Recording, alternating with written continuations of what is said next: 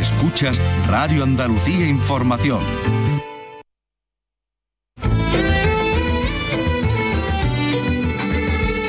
Andalucía es cultura. Con Maite Chacón. Radio Andalucía Información.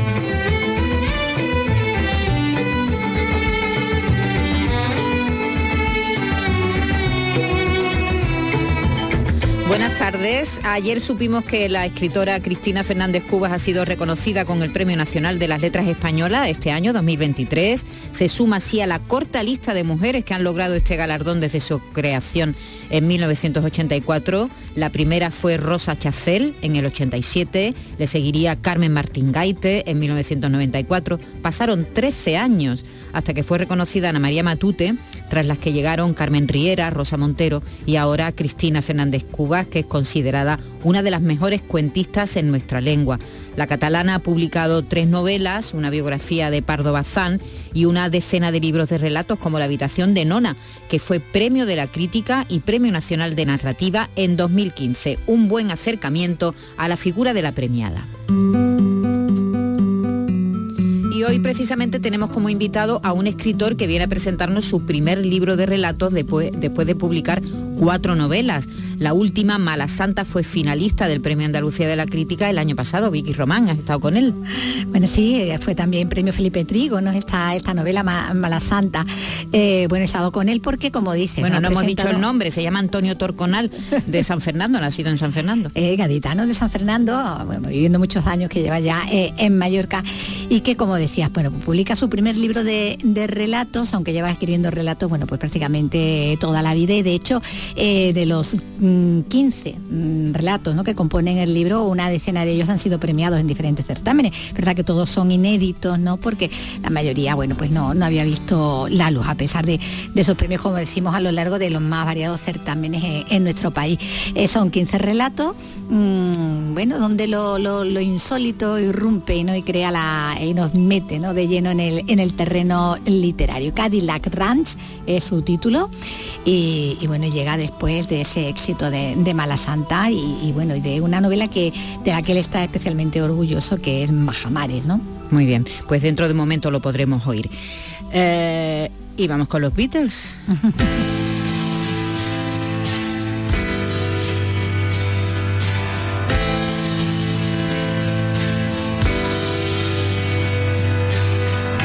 La banda se separó hace 53 años y todavía siguen siendo noticias. Ayer conocimos este último tema de la banda, de los Beatles, Now and Then.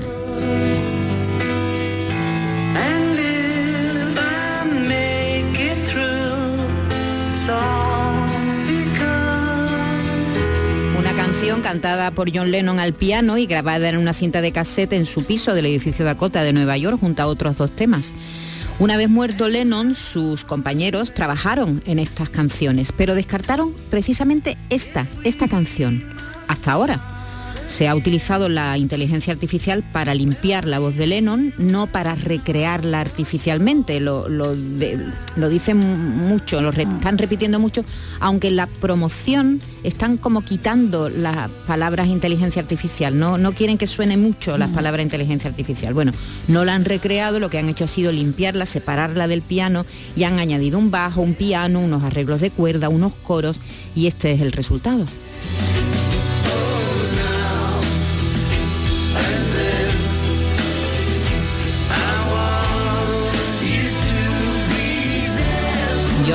En el año 19, en los años 70.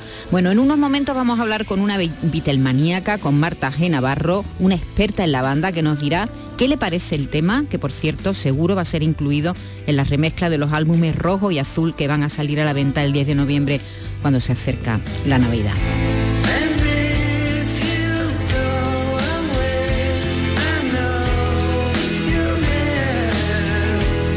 También nos vamos a acercar a la Feria del Libro de Sevilla. Hasta allí se ha marchado nuestro compañero Carlos López, que viene... Hola Carlos, buenas tardes. ¿Qué tal?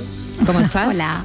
Aquí. Espera, espera, que tienes el micro cerrado. Sí, te estamos escuchando un poquito más. Y a Nogueras que estaban juntos en las dependencias de Junts aquí en el Parlamento Europeo y nos aseguraban que estaban realizando un colado trabajo aquí algo. Sí, tenemos algo algo raro. qué se ha colado algo raro. Se ha colado algo del Parlamento Europeo. Parlamento Ahí Europeo nosotros y de, no y de- vamos. y de Junts. Nosotros vamos a, a la Feria del Libro, pero al Parlamento Europeo no vamos. A ver si, si está ya tú. Ah, ya está, ya se te oye Ya bien. se me oye. Carlos López, que vienes de la Feria del Libro y viene a ver Que se queda impactado toda Me.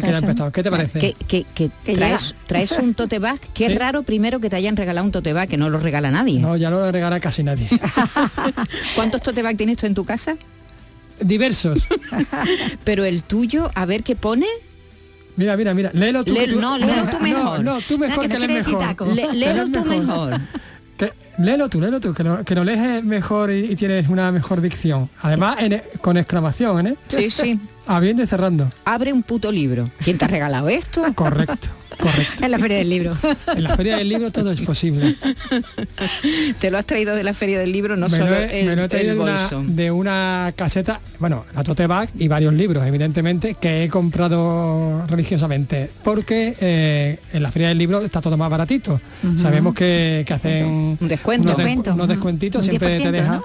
Un 10%, un 10%, y bueno, eh, no está no está nunca Sí, mal. sí, oye. sí, más si compra varios. Y así, efectivamente, de, de eso se trata, de, de tra- de- de traerte varios. Bueno, pues luego sabremos a ver qué ha hecho Carlos López, además de traerse la bolsa de la Feria del Libro, y vamos a conocer algunas curiosidades del Borero de Rabel con nuestro Diego Abollado, el responsable del programa Llámame Clásico, que todos los fines de semana se emite a las 6 de la mañana en Canal Sur Radio. Así que empezamos.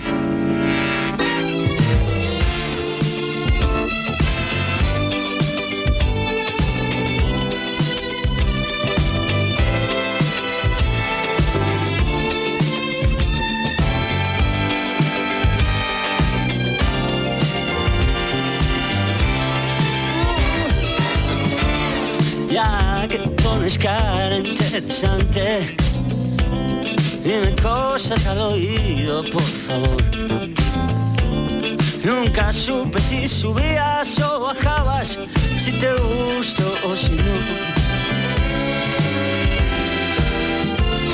Eres guapa, eres rubia, inteligente, pero hay algo en ti que yo nunca me acabo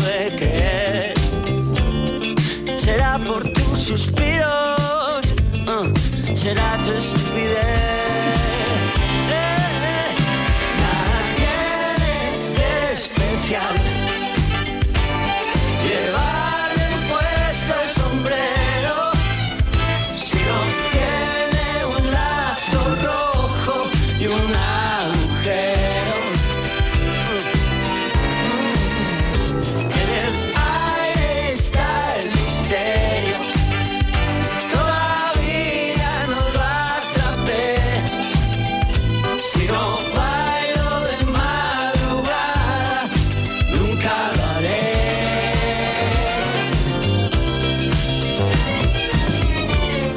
Parece recién salidos de la escuela.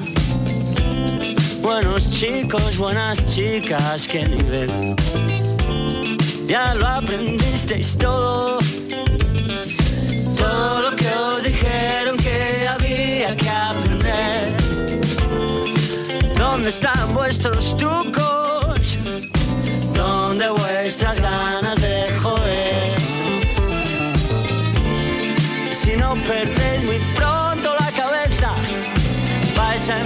a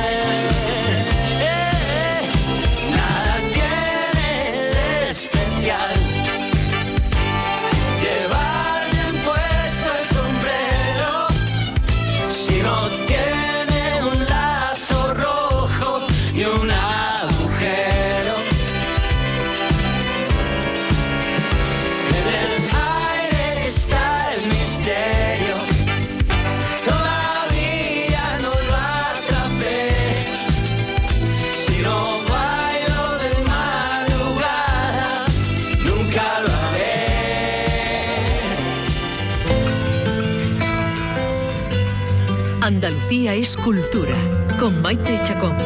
Radio Andalucía Información.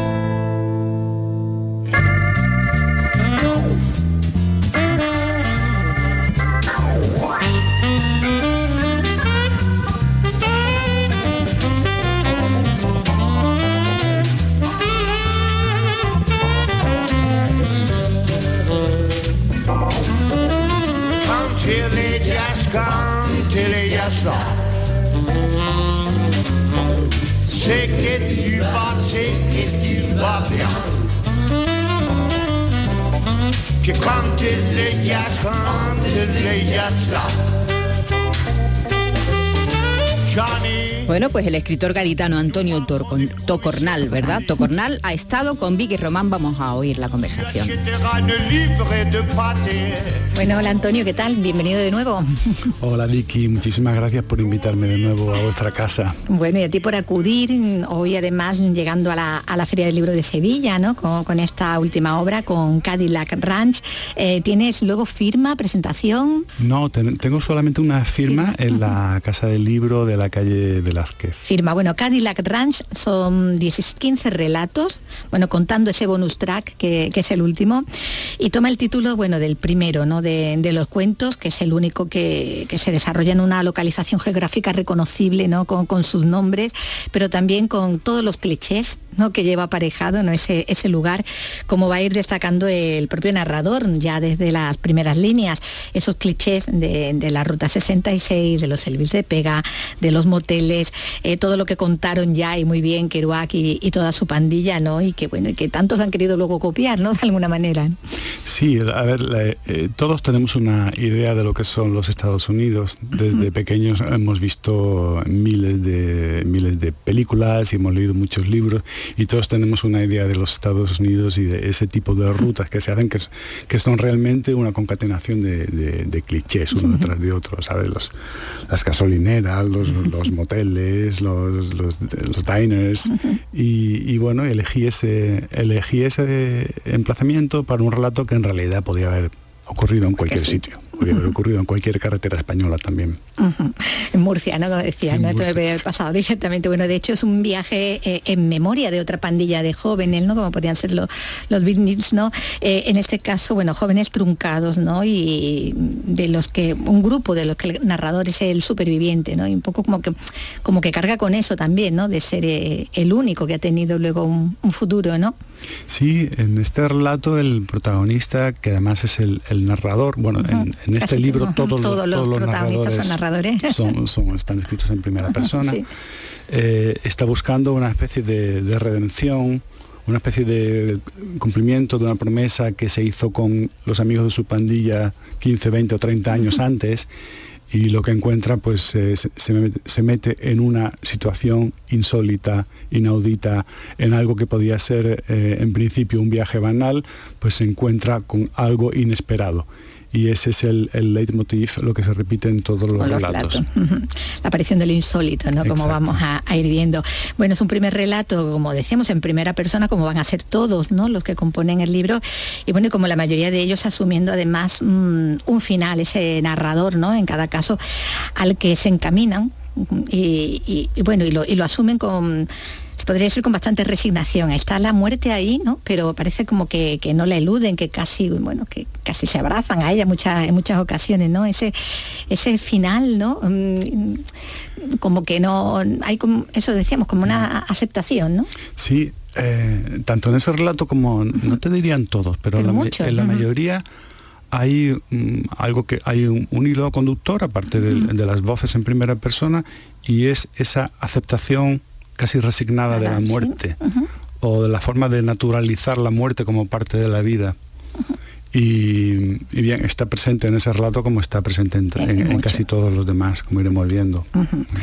Bueno, son narradores eh, en situaciones en las que, como decíamos, no pronto irrumpe eso, el elemento insólito, sin que tampoco eso parezca perturbarlos demasiado, ¿no? A los que a los que cuentan, Eh, bueno, ni que la casa se expanda, siquiera, ¿no? En un fenómeno contrario al de la casa tomada, ¿no? De, de Cortázar, ¿no?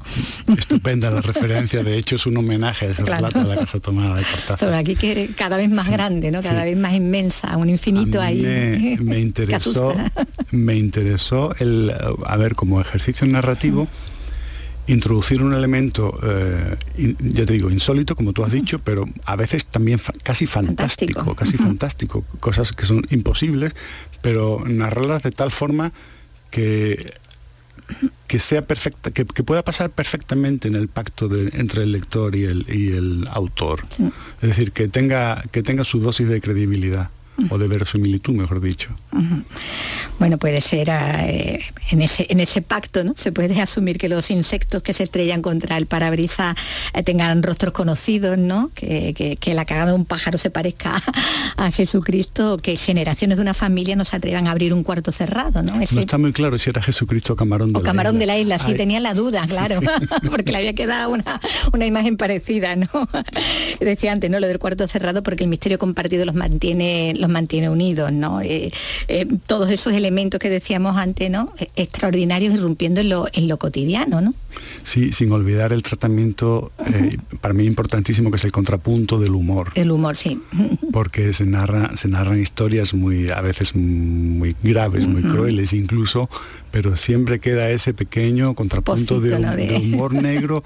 Yo, yo creo que es, que es algo que ya bueno, después de cinco libros que ya se puede reconocer en todo, en todo lo que he escrito hasta ahora y que, y que le da ese sabor especial a, lo negro, ¿verdad?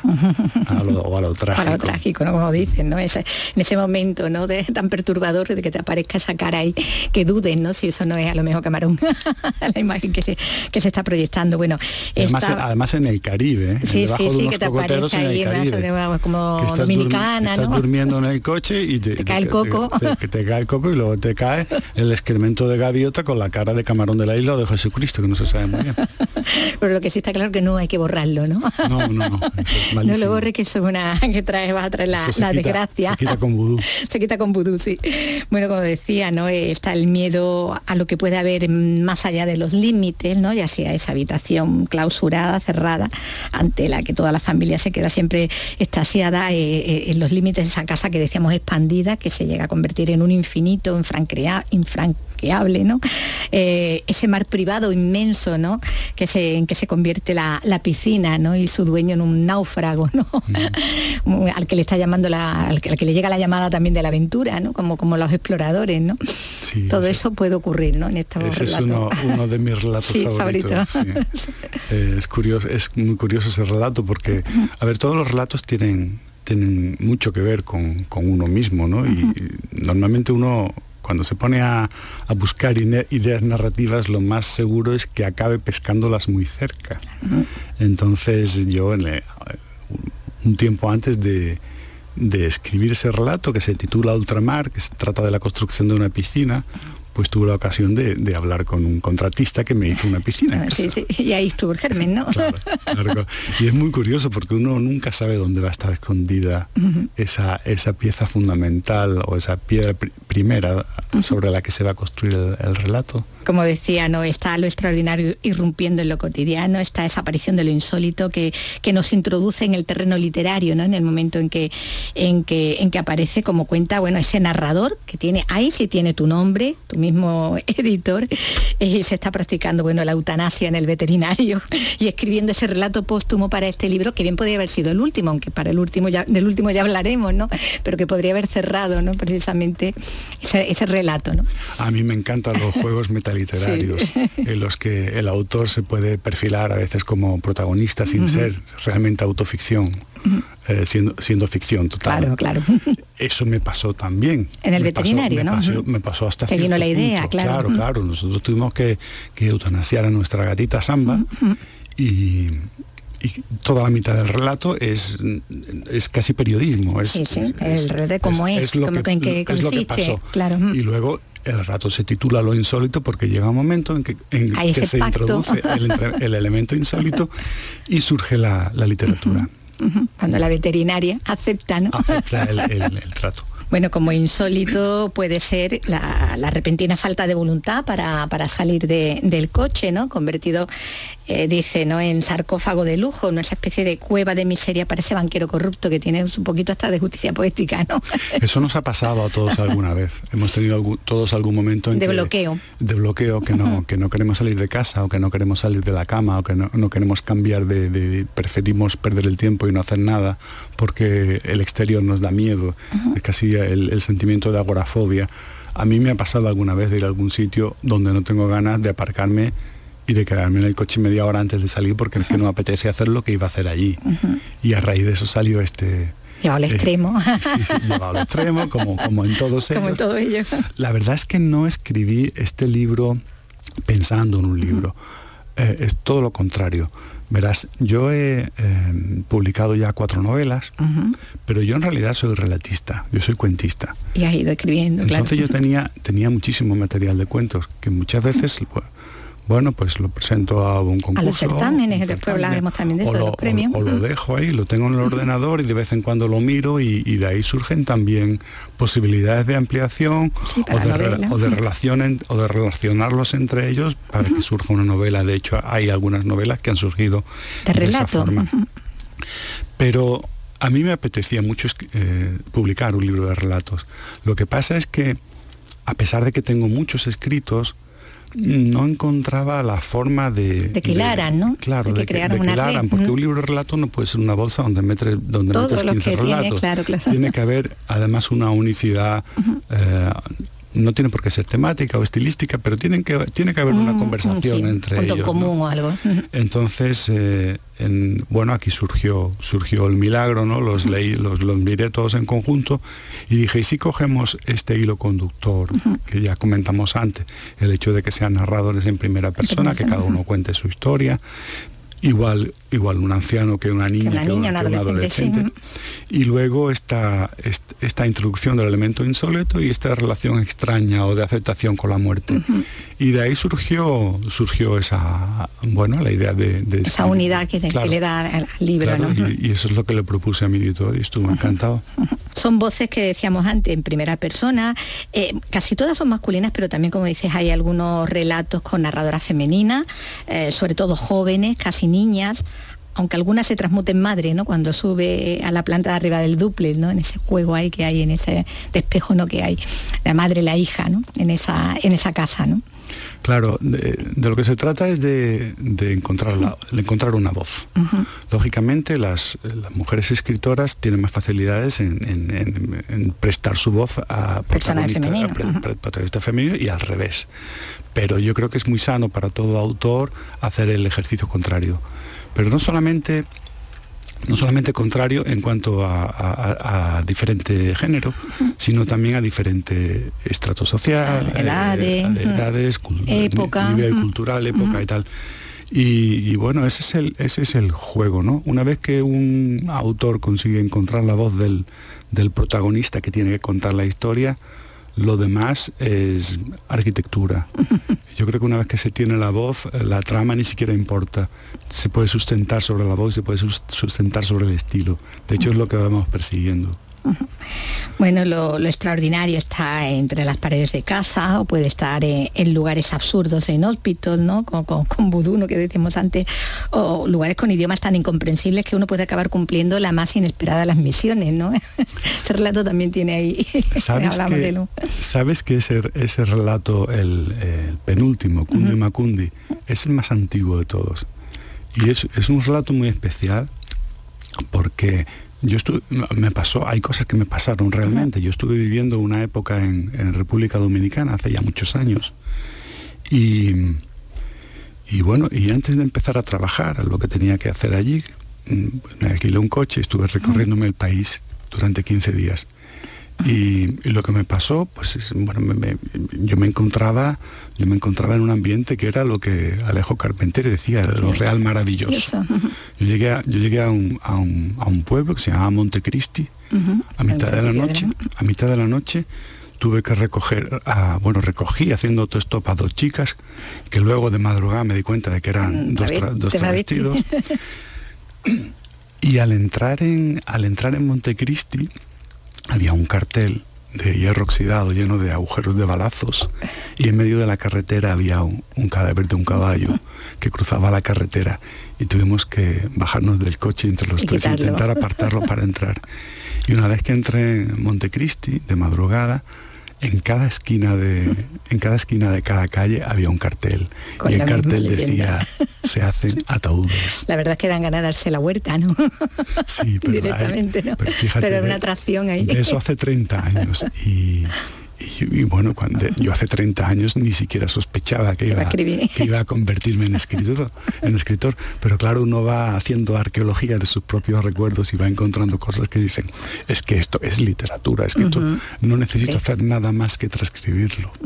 Bueno, hay un aire, decíamos antes, fatalista alrededor de los personajes, de los narradores, pero también esa determinación a, a dejarse arrastrar por ello, ¿no? Sin oponer ninguna, o por lo menos muy poca resistencia. Aunque hay también narradores que tienen eh, el poder en sus manos, literalmente, ¿no? Donde hasta puede brotar un pueblo pintoresco con, con todas sus pequeñas criaturas, donde tenemos uno, aquí el narrador como Dios, ¿no? Frente a sus personajes, ¿no? Exacto, ese es un, un relato muy cortito pero Mm. y, y muy sencillo también. Es eh, simplemente equiparar a, a un humano No, cualquiera que de pronto se, se da cuenta que es Dios. Bueno, otros, sin embargo, no, no tienen control sobre, sobre su creación, sobre su creación literaria o sobre su creación artística, ¿no? Ese pintor que está obligado, por ejemplo, a pintar caras de mujeres eh, con tres ojos, repitiendo sin creerlas todas esas teorías de sus críticos, sus exégetas. Que también hay un poquito de reflexión sobre el mundo del arte, ¿no? Y el mercado, ¿no? Bueno, en ese caso, en ese caso tal vez sea uno de los relatos menos fantásticos. Sí. No sé si sabes que yo tengo una formación como artista plástico y estuve un tiempo trabajando, eh, en mi época cuando yo vivía en Francia, trabajaba como pintor y tuve cierta carrera y cierto recorrido como pintor. Y entonces eso lo he visto muchas veces en el arte contemporáneo. Un pintor o un escultor eh, que encuentra eh, que encuentra una veta Sí, el filón y, el que lo sigue explotando. hasta el final de su vida, aunque haya perdido la fe. Sí, sí. Y eso también pasa en la literatura. El escritor que se repite a sí mismo, que escribe la misma novela de éxito con, la- con las mismas recetas y que, y, que ya, y que a veces ni se plantea eh, ni se plantea si éticamente eso le compensa. Entonces este, este es un relato, re- puede que sea el más realista de todos.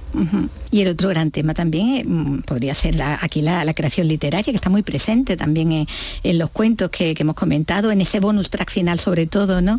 Ese de los negros literarios, con Tocornal confesando cuáles son los suyos, las suyas, esas profesionales escribiendo narrativa, ¿no? Y a las que, bueno, se le debería la construcción de Malasanta, de Bajamar, y de todo lo, de lo que has escrito en ese, además con un equipo de élite expertas en comienzos brillantes, ¿no? Muy bien, no, no podemos desvelar porque ya, ya hemos desvelado mucho. Bastante. Me, me van a decir que estoy haciendo spoilers de mi propio libro. Por eso no lo digo. Pero del bonus track no vamos a decir nada. Solamente yo creo que ha llegado el momento de confesar que yo, Antonio Tocornal, no soy el autor de ninguno de mis libros, que tengo un equipo de negros literarios como los grandes como los grandes eh, autores de las grandes editoriales y que en el último capítulo, en el bonus track, me vi obligado a hacer mi confesión final. Bueno, pues es lo que nos cuenta y bueno, y mucho más, porque tampoco queremos contar, eh, porque son 15, 15 relatos y hemos hablado de, de algunos de ellos, los que componen este Cadillac Ranch que nos ha traído Antonio Tocornal y que publica con Sloper.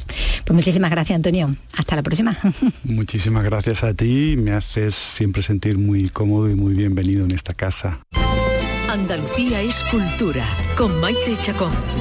Radio Andalucía Información.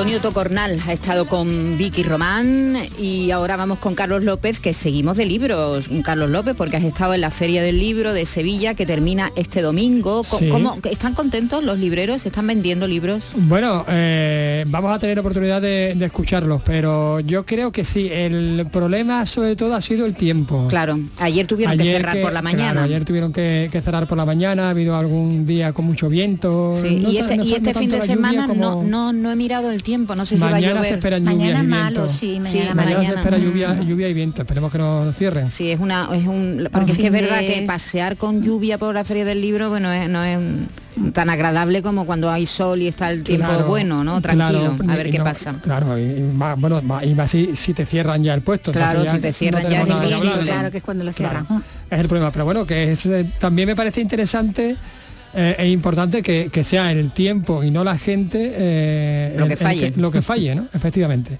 Bueno, vamos a empezar a escuchar, he tenido oportunidad de, de hablar con mucha gente, vamos a empezar a escuchar eh, a los más jóvenes que han ido a, a acercarse a la, a la Feria del Libro, pero desde una posición muy didáctica y muy lúdica a través de, de un personaje que no es otro que Don Quijote. Vamos a escuchar. Pues ahora Sí. estoy rodeado de chavales porque vienen en una actividad que prepara el ayuntamiento. Vamos a hablar primero con Don Quijote. Don Quijote, ¿qué tal? Pues muy bien, buenos días a todos. Don Quijote se llama Julián y esto es una actividad que prepara el ayuntamiento, ¿no? Pues sí, para celebrar los 400 años que hace que eh, Diego Velázquez fue nombrado pintor de la corte. Entonces te- os traéis aquí a, los- a los chavales de, ¿de qué centro es este? Eh, CEIP, eh, Cruz del Campo. CEI Cruz del Campo, este es el profesor, ¿cómo te llamas? Álvaro. Estoy viendo que están entusiasmados, los han, lo han acogido súper bien, ¿no? Sí, con bastantes ganas. Es un grupo que, que les gusta este tipo de actividades y encantado de estar aquí. Los chavales de sexto, ¿no? De sexto, sí, los mayores del cole. Vamos a, a preguntarle, ¿vosotros soléis leer? Sí, yo suelo leer en mi casa normalmente antes de acostarme. Yo cuando no ten- cuando no me puedo dormir me leo un poco algunos libros. ¿Qué os gusta? Los mangas y también me gusta saca- sagas largas. Mangas y salas largas, mira, qué, qué- qué curioso. ¿Y a ti? Pues a mí me gusta leer por las tardes, cuando ya no tengo nada que hacer, pues leo más tranquila. Bueno, ahí está el futuro. Ahí está el futuro, futuro le- Hay un momento, es verdad, que dejan de leer, pero ¿qué edad tenían estos niños? Bueno, son de sexto, 12 años. 12, ah, bueno, 12 años está bien, 12 Está años ya tienen móvil. Ya tienen móvil. Y algunos claro, claro. siguen leyendo. Y siguen leyendo. Y además son nativos, los que se llaman nativos Digitales. digitales, ¿no? Bueno, pues un poco al hilo de, los, de estos, ¿no? De, de- de los nativos digitales, vamos a escuchar varios cortes, varias entrevistas, y en una de ellas se va a tratar esto. También hay alguna que otra sorpresa. Estoy en la carpa eh, principal de, de la feria porque se están entregando la quinta edición de los premios Enseñamos a leer. Nos otorga la Universidad Internacional de Valencia y la Fundación José Manuel Lara. Premia a docentes y futuros profesores de Andalucía, Ceuta y Melilla y también a la biblioteca más innovadora. Mira, uno de los proyectos que ha sido premiado es el de una futura profesora almeriense, ya es Adriana Sánchez Ferrer, que la tengo aquí a mi lado casualmente. ¿Qué tal, Adriana? Hola, buenos días, ¿qué tal? Bueno, a ver, cuéntanos cuál ha sido tu, tu proyecto que ha sido premiado. Sí, mira, pues precisamente en mi proyecto se titula Los lectores beta eh, para la ayuda del desarrollo de la competencia lingüística. ¿Y qué son estos lectores beta? Pues básicamente es un perfil de lector en el que cada uno de ellos eh, tiene un afín. ¿Qué quiere decir? Que tienen una afinidad común en una lectura, en una temática. Apoyándonos en eso, comparten una comunidad lectora virtual, en este caso utilizamos la tecnología, como sabemos, como los nativos que son en este momento de la actualidad, y ayudándonos en eso mejoramos tanto la escritura como la lectura. Si vamos llevando a los alumnos a algo que les gusta y no lo ven como una obligación, pues se van llamando unos a los otros de manera masiva, por decirlo así, y realmente lo que se hace es que se desarrollan ellos mismos en este campo. Claro, el aliciente principal es que lo hacen en comunidad. Efectivamente. Como digo, este perfil lo que hace es que es una comunidad. Tienen ese punto afín, lo comparten y se ayudan unos a otros. ¿Qué edades? Esto se llevó a cabo en un segundo de la ESO. Estamos hablando entre los 12 años, 13. Has mencionado que son nativos digitales. Claro, ellos ya han nacido con esa realidad. ¿Les cuesta más que a gente, por ejemplo, de mi generación? Efectivamente, al ser nativos, el hecho de tener que moverse en el campo digital puede favorecer a que se desarrolle, como digo, esta lectura y esta escritura creativa. Si utilizamos de manera correcta este aliciente, pues eh, pueden desarrollarse de manera mucho más creativa y realmente no dista mucho con la lectura eh, tradicional, por decirlo así, pero sí es verdad que la, la escritura creativa que pueden desarrollar a través de las herramientas digitales es mucho más compleja o elaborada eh, a través de, como digo, de la- lo que sería la digitalización. Y este proyecto, por ejemplo, se puede trasladar a otros centros, supongo, de Andalucía, ¿no? Efectivamente, sí ha dado muy buenos resultados y como digo, se ha desarrollado eh, en los chicos el gusto por la lectura, que es lo más importante, por el hecho de que no lo ven como una obligación, sino como una actividad ociosa. Estoy en la caseta de una editorial sevillana, MacLean y Parker, y vamos a hablar con la persona que está aquí atendiendo esta caseta. Ella se llama Siracusa Bravo, ¿qué tal, Siracusa? Hola, buenos días. Bien, bien. Bueno, veo que hay mucha gente en torno a la caseta, mucha gente ojeando libros, supongo que irán bien las ventas, ¿o no? Bueno, con el tiempo que está haciendo no nos podemos quejar. Con el tiempo que está haciendo, bueno, hoy no llueve, ¿no? Está, hoy hace, está en mangas cortas, o sea que... Durante la, durante la semana me refiero. Es verdad, ¿no? Que ha habido como una inclemencia, ayer se cerró. Bueno, pues Siracusa, además de atender aquí a todas las personas que quieran informarse sobre los libros, es poeta. Efectivamente. Y de hecho hay aquí uno de, de sus libros, se vende también, Selenita, es la obra. Y yo, si me permite, te voy a decir que a ver si, si, nos puedes leer algo, ¿no? Algún poema. Que por cierto, ¿dónde viviste? Viví durante muchos años en Camas, en el pueblo. En Camas, si es que lo da el pueblo un poco. A ver, si la excusa, ¿qué poema vas a leer? Voy a leer Primavera, el último poema del libro. Venga, pues adelante. Primavera. Celebrar el invierno como lo haría un árbol, desnudarse despacio, sin prisa, enterrar los ojos bajo la nieve con cuidado, adormecer cuatro de los sentidos, sobrepasar los límites del tacto, sentirme en ti, sentirte en el aire, desde toda yo respirar, transpirar, inspirar, amar con el frío, desde el frío, desde la sabia sangre congelada, amar desde el interior. Todavía vivo, amar desde el simiente centro de todo, desde el verde principio, celebrar el invierno como lo haría un árbol, morir confiando en despertar contigo. Estoy con un, un, grupo de una asociación que pide un centro cívico en Los Pajaritos y que van a tener, pues creo que a la una, ¿no? Lo, lo presentáis aquí en la carpa. Pues sí, a la una, aquí en la carpa de la Feria del Libro de Sevilla, vamos a hacer un, unas lecturas, aparte también de una pequeña actuación de baile, vamos a poner un vídeo con chavales de, de allí del barrio, de tres barrios. Y bueno, nosotros somos de la asociación A Escandelaria, que estamos colaborando con Iniciativa Sevilla Abierta. Eh, ellos todos los años colaboran con la Feria del Libro de Sevilla y hace un par de años ya colaboramos con ellos también y este año retomamos la participación, esta vez para mm, precisamente la idea es reivindicar eh, la construcción ya de una vez de el centro cívico que llevamos tantos años reclamando desde 2009 que se aprobó el plan integral. Bueno, pues a ver si, si, lo conseguí. Es que te he preguntado antes el nombre y se me ha olvidado. ¿Cómo es? María José Salas. Bueno, a ver si es verdad. En los, los, barrios también merecen tener centros cívicos. Hombre, y tanto. Y centros todo, culturales. Sobre todo que lo llevan pidiendo desde hace y mucho bibliotecas. tiempo. Y, y se supone que desde el 2009 lo tenían concedido. Pues nada. Todo va muy despacio. Claro, bueno, todo va muy Para, despacio. En, en, algunos lugares. En algunos lugares, pero bueno, estamos hablando de, de uno de los barrios más desfavorecidos de España, no solo sí, de Andalucía. Sí, así es. Y se merecen, se merecen que se le preste, que no se está, le preste atención. No están pidiendo una parada de metro. No están, no están ni, pidiendo lujo. Ni lujos, estaban pidiendo un centro cívico para poder ir a leer Eso es. y hacer cosas culturales. Pues nada, se lo merecen, efectivamente. Eh, bueno, pues te, tenemos también otra, otra, porque claro, hemos hablado de cama, eh, vamos a hablar luego igual de, de, de, Cádiz, pero hay por ahí otro eje, otro, otro, otro punto de, del eje del a ver, mal. Entonces, es que dentro de un momento vamos a hablar de la línea de mi pueblo. Efectivamente. Tú vives en Camas. Correcto. Y, y, Vicky vive donde? En Valencina. En Valencina. Ah, toca Valencina. Y toca Valencina, pero esto ha sido una casualidad. ¿Quién sabe? Hombre, ha sido una casualidad, pero quién sabe. Vamos a ver. Bueno, pues estamos en la librería La Nueva de Valencina de la Concepción, Vicky, una librería que igual te suena. Y estamos con su dueño, ¿cómo te llamas? Soy Pepe. Pepe, el dueño de la librería, que ya me ha dicho, sí, sí, no, yo a Vicky sí la conozco, sí la conozco, por supuesto. Y también con Cristina Expósito, autora de obras infantiles, que tiene también su propio sello, A la Estrella. Hola, ¿qué tal? Hola, muy buenas tardes. ¿Cómo van las ventas, Cristina? Pues muy bien, aquí estoy con Pepe de mi pueblo de Valencina y la verdad que estamos muy contentos porque este año la literatura infantil está, está resultando muy bien, vienen muchos chiquillos, muchos niños, estamos firmando muchos libros, especialmente el último que ha salido publicado, que peste, donde un personaje pues huele muy mal a su alrededor y está intentando averiguar de dónde viene ese mal olor. Y justo esta mañana pues han venido muchos colegios también, hemos hecho un poquito cuentacuentos, contándole un poquito los los libros que tengo publicados en el mercado y le llama muchísimo la atención que venga una autora de literatura infantil como una persona normal, que es lo que, lo que soy.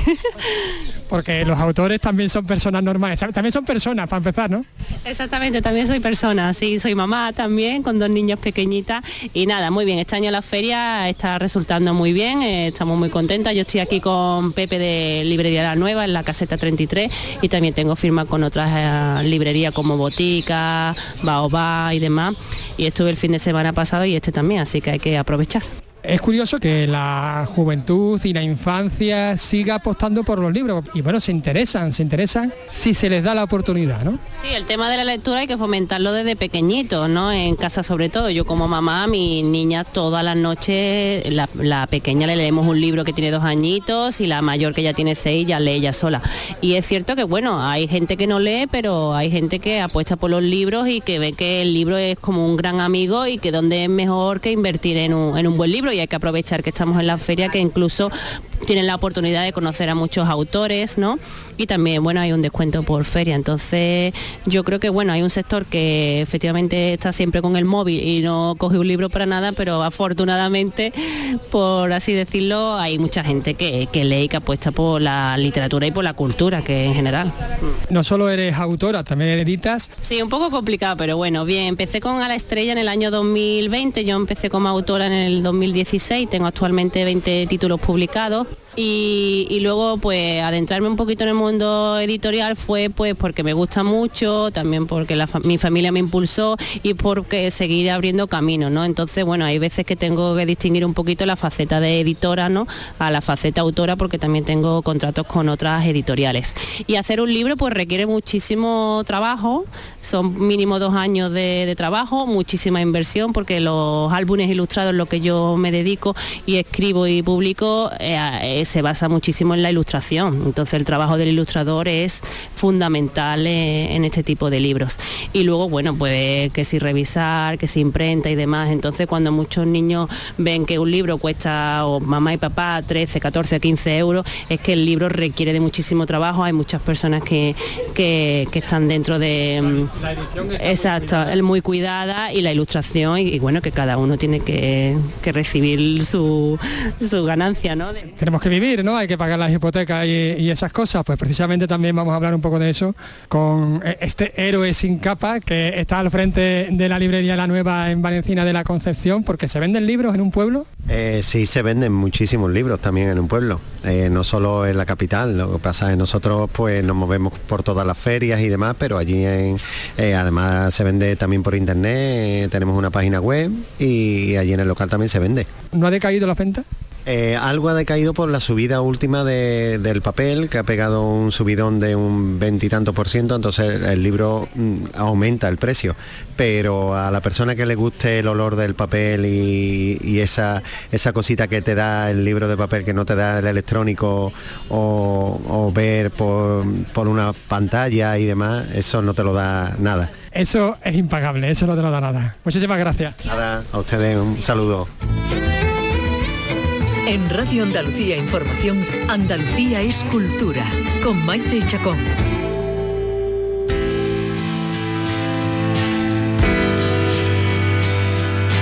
Ha sido una de las noticias musicales de los últimos días. El, un nuevo tema de los Beatles, Now and Then, después de, de que has, 53 años hace que se separaron, ¿eh? porque la cosa tiene, tiene tela. Yo no me siento capacitada para saber si este tema es bueno, es malo, representa a los Beatles o no, o, o, o está mal recuperar algo que era un descarte Mm, y, momento, y, y, sacarlo, ¿no? Algo que en un momento no interesó a la banda y dijeron, no, este mejor no y sacarlo. Por eso hemos invitado a Marta G. Navarro, que eh, además de periodista y agitadora cultural, es una Beatlemanía, que es una autoridad cuando hablamos de los Beatles, para preguntarle su opinión. Eh, Marta, buenas tardes. Buenas tardes, Maite. Pues ¿qué está conmigo, por Dios. No, está aquí conmigo Carlos y Vicky también, que lo sepas. ¿Qué tal, Marta? Hola, Hola. Carlos, Vicky, un placer siempre. Pues haces las preguntas que, que nos hacemos todos estos días, Maite, porque eh, por partes, eh, Now and Then es una demo que, que, es conocida desde hace muchísimos años porque ya salió en los Anthology, no sé si os acordáis, en el año 95. que salieron tres, eh, tres álbumes de los Beatles con tomas eh, de grabación, etcétera, y dos temas nuevos, Real Love y mm, Free as a Bird. Bueno, fue aquello un boom, ¿no? Era eso, el año 95. Y en esas sesiones lo que se hizo fue coger esas demos de Lennon, grabadas en el año 77 en su casa de, de Nueva York, y que eh, las dejó en una cinta, que esto es muy bonito, chicos, que ponía para Paul. Eh, al morir él y pensar, eh, pensar los Beatles, cómo, cómo adornar ese anthology, también se sacó un libro maravilloso en ese proyecto anthology, etcétera, pues decidieron usar esas demos. Pero tanto Real Love como Free a Saber estaban muy terminadas y Now and Then, que yo animo a todos los oyentes a que escuchen la demo original, era una preciosidad, una canción muy íntima, muy oscura, pero era una idea. Era Porque la, que de- estaba- la demo original sí estaba en YouTube, ¿no? Se podía, Sí, estaba se en po- YouTube. estaba, ahí- estaba colgada ya, ¿no? estaba colgada y creo, según he escuchado, esto no lo sé a ciencia cierta, que Apple, la, la compañía de los Beatles, está hoy retirando de todas partes ese Now and Then original, pero se puede escuchar en Anthology. ¿Qué pasó en esos discos? Que George Harrison, que tenía el carácter que tenía, dijo que ya estaba harto, que la canción no le gustaba y eh, hubo solamente una sesión de grabación de, de Now and Then, de probar a ver cómo la podían adaptar, igual que Real Love y tú ya sabes. Eh, ¿Qué ha pasado? Pues que ahora han cogido ese, esa poquito guitarra acústica que quedaba de, de George Sí. y gracias a la inteligencia artificial, a una tecnología que usó Peter Jackson para el documental Get Back, han conseguido hacer una cosa que chicos, a mí me parece, a mí es lo que sí me ha emocionado de todo este fenómeno, que es separar la voz de John del piano y que suene limpia como si estuviera aquí. Claro, porque eh, la demo era John cantando en directo en su, en, en su casa con el piano. Lo que ha hecho la inteligencia artificial es no, no recrear la voz de John, sino limpiarla, separarla del piano, ¿no? Y, y a partir de ahí, eh, eh, Paul lo que ha hecho es crear nuevos arreglos y ha contado también con Ringo, ¿no? Eso es, bueno, eh, piano y creo recordar que había incluso como un sonido de, de un ventilador, de algo así, Ma- imagínate, terrible. Y han cogido esa acústica que grabó George Harrison, han cogido coros de canciones de los Beatles como Because, Here, There and Everywhere, Eleanor Rigby, para que estén ahí los Beatles de los años 60 y efectivamente ha habido un arreglo de cuerda que no se, les- no se le dijo a los músicos que iba a ser para Now and Then, pero a poco que sepas de los Beatles conocías, conocías el tema. Y eh, Paul, en homenaje a George, ha hecho un solo de guitarra que, que recuerda por la técnica slide a, a George. Pero os tengo que decir, antes de que me lo preguntéis, que no suena a Beatles, lamentablemente tengo que decirlo, suena muy a años 80, no sé si sonará a vosotros, pero a mí me suena, me suena bueno a que Paul todos estos 50 años ha estado avanzando musicalmente y claro, al componer un solo de guitarra se nota ese avance, ¿no? Pero era imposible hacer que sonara como Beatles algo compuesto en los 70 y grabado en 2023. Es decir, tú no estás de acuerdo en que es la última canción de Beatles, ¿no? Bueno, mira, eh, eh, tuve la suerte de estar ayer hablando de todo esto con Mark Lewison, que ese sí es la mayor autoridad mundial, biógrafo de Beatles, que estuvo allí eh, en esas sesiones, cuando Harrison se enfadó y se, se fue y dijo que no, no trabajaba más, que le- la canción le parecía mala. Y, y él me decía una cosa que yo estoy de acuerdo, decía, a ver, la última canción de los Beatles, George Harrison tiene demos grabadas también. Hay composiciones de los Beatles adolescentes que se conocen, pero nunca se han grabado. Eh, esto es como, como cuando rebañas el plato, Maite, es poderse sacar, se puede sacar mucho, y os repito, me, me ha emocionado mucho ver las imágenes de los tres Beatles con George en el año 95, escuchar la voz limpia. O sea, los fans de los Beatles y el público en general tenemos cosas que disfrutar, pero sabiendo, o sea, un poquito con la calma de no fliparnos, si me lo permitís, de decir, esta es una canción de los Beatles o la última. Yo creo que se sacarán más cosas. Ajá. Pues nada, habrá, que esperar, no habrá que esperar porque esto es una máquina que sigue dando mucho dinero, es decir, es una marca mm, que es imbatible y Mm. eh, ya va a estar, de hecho, incluida en la remezcla de los álbumes rojo y azul que va a salir a la venta ya la semana que viene, el día 10, y, y- no hay que olvidar que está la Navidad ahí y que, oye, mm, eh, sí que esto es también hacer caja ¿Tú- de tú alguna te lo vas a comprar? Tú te lo- eso, esa es la pregunta, lo Carlos, muy bien. ¿Tú te la vas a comprar? ¿Te va a comprar rojo y azul remezclado? Pues mira, eh, os tengo que decir una cosa, yo, parece que estoy hoy de hater total. La portada feína, la del single este, entonces estoy pensándome si comprarla o no, pero sí, claro, claro, al final lo, lo compraremos porque también están haciendo un trabajo de reedición por ejemplo, la, la voz de Paul en este Now and Then está pasada por IA y la de Ringo para rejuvenecerlas. O sea que sí, a los Beatles les gustaba mucho la tecnología, juguetear con todo lo nuevo. Sí, eso es Y en verdad. ese sentido, sí es Beatle. honor. Y hombre, hay que celebrar que, que- que estemos, bueno, ayer hacía yo un directo en Twitch y con más de 100 personas de todo el mundo llorando, pues estábamos llorando como tontos. Así que es bonito, ¿no? Esos fenómenos que la música nos, nos hermane. Está guay. Muy bien, bueno, pues nada, esta es la opinión de Marta G. Navarro. Un abrazo, muchas gracias por habernos atendido. Marta, un beso grande. A vosotros, un Hasta beso a luego. todos. Chao. Hasta luego.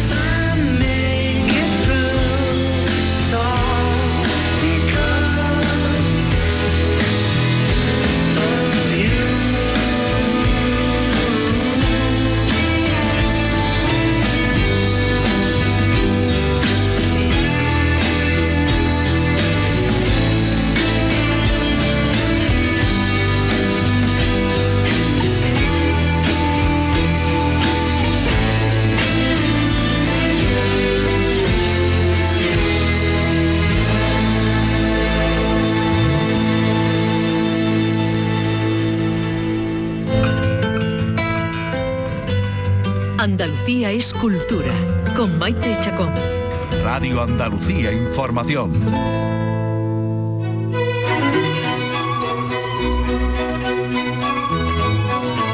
Y ahora ya casi para terminar vamos a echar la vista atrás y nos vamos a marchar al 3 de noviembre de 1730, cuando el ingeniero Jorge Próspero de Berbón recibió el encargo del rey Felipe V para construir una línea de defensa en la costa cercana a Gibraltar para repeler, para defenderse de las escaramuzas del ejército británico que ya estaban instalados en el Peñón.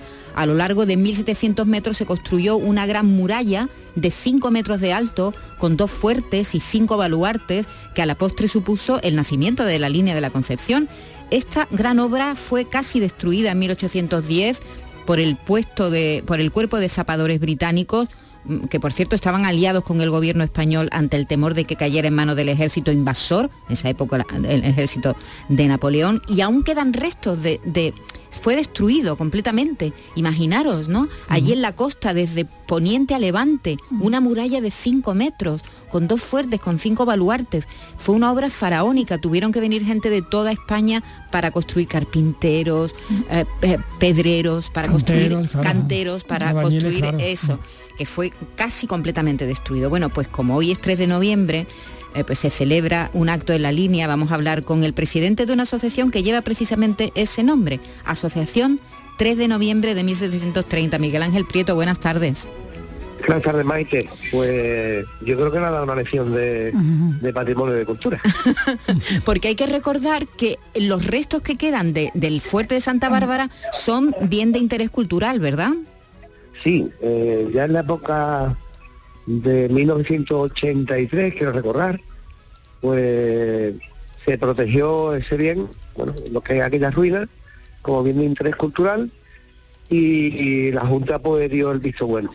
Y nosotros hace seis años, pues, por una ilusión, intentar recuperar un poco el patrimonio de nuestra ciudad, pues creamos una asociación que precisamente hoy, el día 3 de noviembre, pues hacemos seis años y tenemos un acto solidario, lo que intentamos es recuperar ese bien de interés cultural que eh, tenemos la gran suerte que después de una pelea de seis años a nuestro ayuntamiento le han concedido una subvención de un millón de euros para hacer una primera fase en un proyecto que presentamos hace cuatro. De la Unión Europea creo que viene el dinero, ¿no? Sí, sí, a través del tema del, del carbón, por el tema del cierre de, de el tema del carbón aquí en el campo de Gibraltar, pues se han podido acoger eh, ayuntamientos del campo de Gibraltar a, a una ayuda europea y en este caso pues se va a hacer una primera fase del fuerte y una pequeña rehabilitación en Torrenueva, que es un edificio, un bien también, pero más antiguo, un siglo antes que, que el fuerte de Faltaba. Ajá. Miguel Ángel, nos podemos imaginar esa gran muralla, 1.700 metros de muralla, una muralla muy alta, que fue completamente aniquilada, ¿no? Casi, Sí, eh, casi del todo, ¿no? nosotros, Yo digo que nos engañaron los, nos engañaron los ingleses, ¿no? Hay algún escrito donde por la ocupación francesa, que no habían llegado todavía ni a Tarifa, pues le dimos permiso, la autoridad española de aquella época le dio permiso a los zapadores ingleses para que derribaran la línea de contaminación para que los franceses pues no se hicieran, para la redundancia, eh, fuertes en esas instalaciones para poder eh, recuperar o atacar a Gibraltar, ¿no? Pero yo creo que los ingleses llegan unos escritos de algún general eh, donde dice que lo van a destruir de tal manera que no se puedan levantar nunca, ¿no? Y bueno, mira la sorpresa que gracias a Dios, pues la inquietud de algunas personas, el apoyo que tenemos todos los años de mil y pico de niños en una oferta educativa, que lo llevamos al fuerte, lo invitamos a un refresquito, le enseñamos las recreaciones, pues ha hecho en estos seis años que haya inquietud por parte de la ciudadanía, de los políticos, y que podamos ver la luz dentro de poco, por lo menos en la primera fase. Mil niños que cada año visitan eso- esos restos, ese, ese fuerte, y además eh, tenéis incluso un pequeño museo, ¿verdad? Sí, eh, nos cedieron una instalación en, en la Peña Balona, sitio en la calle Clavel La Línea, cerca de la Plaza de Toro, en la primera planta donde hemos montado un museo, donde personas de una manera anónima y altruista nos han ido cediendo material de la época. Sí, tenemos tinteros de hace 300 años, tenemos vasijas, tenemos piedra, tenemos montones de cosas que en nuestra primera obligación es a comunicarlo a la Delegación Terri- Territorial de Cultura de la Junta de Andalucía de la provincia de Cádiz. Hemos comunicado, hemos comunicado eh, lo que tenemos en nuestro valor y está de disposición de las administraciones que lo pedir. Ujú. Eh, Miguel Ángel, ¿en qué va a consistir el acto esta tarde y a qué hora es? Bueno, el acto de esta tarde es un acto distinto a otros aniversarios nuestros. Creíamos que la situación económica que están pasando muchas familias en la ciudad, que teníamos que hacer un acto solidario. Entonces nos pusimos de acuerdo con, un agesireño que, que es un campeonato ejemplar, que es José Barberán, y hemos coorganizado este acto a beneficio de Solidario con los Niños. Entonces, las personas ya han entregado, eh, bueno, a través de unos supermercados de la ciudad, a través de otros comercios, ya han entregado cientos y cientos de alimentos por su entrada, y esta tarde a partir de las 8 de la tarde en el Instituto Tolosa, pues habrá unas actuaciones eh, a cambio de eso, de una entrada por llevar alimentos. Entonces creo que eh, dentro de, nuestro aniversario hacemos algo bonito. Y presentaremos esta tarde, si me lo permite, porque nos cayó del cielo hace unos años un, un pero que reside en Sevilla, que es Manuel Romero, que hace muchas recreaciones virtuales en 3D, y este año nos va a deleitar con un regalo de San Benito, que es el primer baluarte que está de Levante a Poniente, pasando al fuerte, dirección hacia, hacia Poniente. Eh, decías que eh, José Barberán va a cantar, ¿no? Con, con vosotros Sí, hoy. tiene un espectáculo extraordinario con, con la orquesta joven de Ciudad de la Línea. Ajá. Vamos a saludarlo, ¿te parece, baile. Miguel Ángel? Que se Muy me está yendo el tiempo, vamos a decirle por lo menos buenas tardes. Hola José, buenas tardes, ¿cómo estás? Buenas Maite, buenas tardes, Miguel Ángel. ¿Qué, ¿Has ensayado ya o qué, José? Sí, hombre, ya está, ya la sospecha está como se suele decir, ¿no? Ya, ya está todo más o menos preparado y, y con ganas de que, de que lleguen las ocho y arrancar. ¿Qué vas a cantar?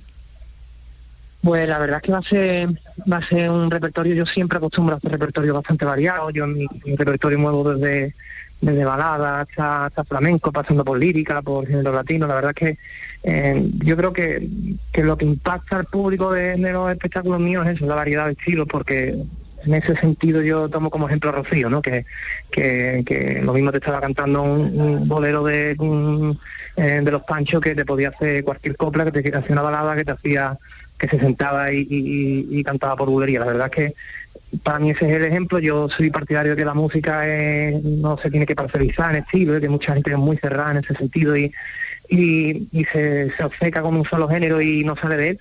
A mí me gusta la música en general y, y- y trato de reflejarlo en, en mis eventos. Muy bien, pues Miguel Ángel Prieto y José Barberán, que tengáis suerte esta tarde, que todo salga bien y un abrazo a los dos.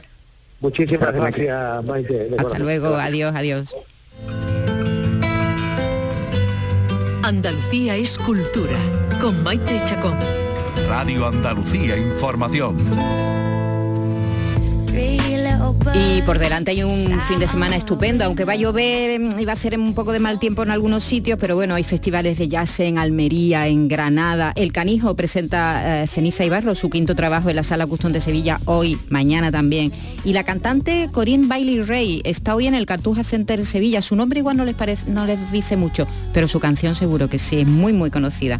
Pat Your Record On. Con ella les dejamos. Un abrazo, que lo pasen bien. Adiós, Carlos. Adiós, Adiós. Manuel Hernández. Adiós, Raimundo Angosto. Adiós, Vicky Adiós. Hasta el lunes. Adiós. Hasta el lunes.